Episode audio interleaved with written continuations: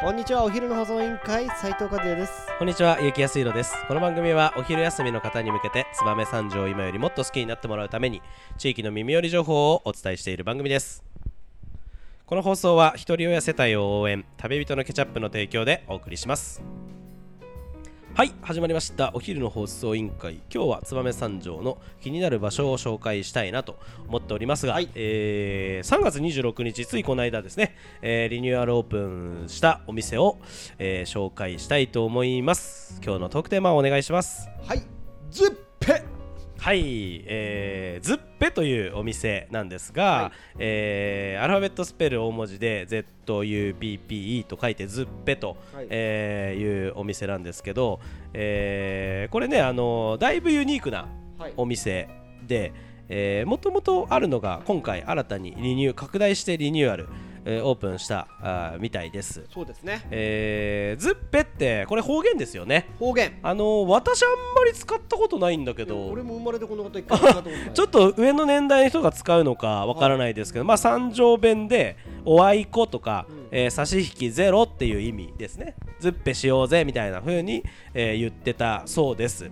えでもさちょはいっと俺気になったんだ。はいはい。俺ケンジさん仲良くてーはいはいはい。あのお話しさせてもらう機会があってはいはい。うん。ずーっと気になったのズッペ。はい、うち親父に聞いたらさはい。使ったことねえ言われた。あのーちょっとまたあれなんでしょうかね。もしかしたらあのーえーあるなんていうんですかこう特定の小学校とか、うんうん。あの特定の地域で流行ってた言葉みたいなのかもしれませんねもしかすると。あなるほどね。じゃんけんの性質みたいなそうそううそうそうそう。そうじゃんけんっていう人もいれば、うん。あの実験たとかまあなんかあるじゃんいろいろ。あるあるある。のーアルプス一万弱もだいぶパターンあるとかさあとグリコとか、うん。あのじゃんけんでやるやつもさまああのそうだね。あったねそういう。感じのあの可能性もありますかね。ありますね。ケンジさんが使ってたんだね。じゃあはい。はい。山中学らへん？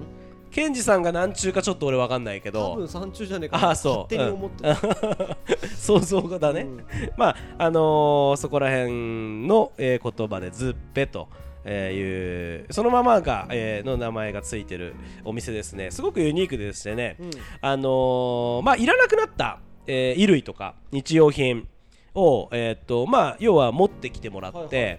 でそれをえーっと持ってくるとですね、はい。引換券がもらえるんですね。その引換券があると、うん。あのーその中から、えーなんていうんですかこう服が、えーもらえるっていうお店で要はもうなんていうんですか物々交換の店なんですよね。あなるほどなるほど。いわゆる、まあ、それをちょっと仕組み化してるっていうお店で。えーいわゆるまあそのいらなくなったものを持ってきて欲しい人たちが、えーもらっていくっていうお店なんですよ、おおでお金はかからないっていう。いいっすね。まあそれをお表したのが、まあ、うん。ズッペと、おおあいこだよっていう意味なんですね。物々交換イコールおあいこ。そうそうそうズッペだよっていう。仕組みがいいね。仕組みが。なんか誰にも優しいね。そうそうそう。でまあ本当にあのなんかただもらいたい人だけでも全然 OK みたい。その場合はでも500円で買ってねって言ってるよ、ね、あのねそれはあの大人ね。あなんとそうだ。18歳以下の子供、例えばベビー用品とか、はいはいはい。えーっと日用品、うん。子供の服とかはもらってもいいんだ。マジで、うん。すごい。じゃあ俺もだから子供の時に着てたやつ寄付すればいいのか。そうそう。だから結構まあそのあそこにまあ今日私行ってきたんですけおどあの書いてあったのはやっぱりその貧困世帯とか、はい。一人親とか、はい。まあそういう方々を応援したいっていう気持ちもあの多くありまして、はい。だからまああのーちょうど今日ねケンジさんが投稿したのはた例えば学生服。うん。学生服って結構高価じゃないですか。高価ですね。ああいうものとか多分この先ランドセルとか、うん。あやっぱりどうしてもいるけど、うん。結構高価はい。みたいなところでなかなか大変だなっていううのをまあやっぱりこうこうもういらなくなってねそうですね。卒業すればさ、い。い、らなくなるものとかをまあこうやってみんなあのズズッペできれば、ね。すごくいい仕組みだし、まあ、そういう方々の支援になれなるんだろうなっていう意味で、あの18歳以下の子供に関してはあの好きに持ってってもいいよと。いやいいね、うんあったそうかいいう仕組ねみであの私たちはその500円であの買っていけるし、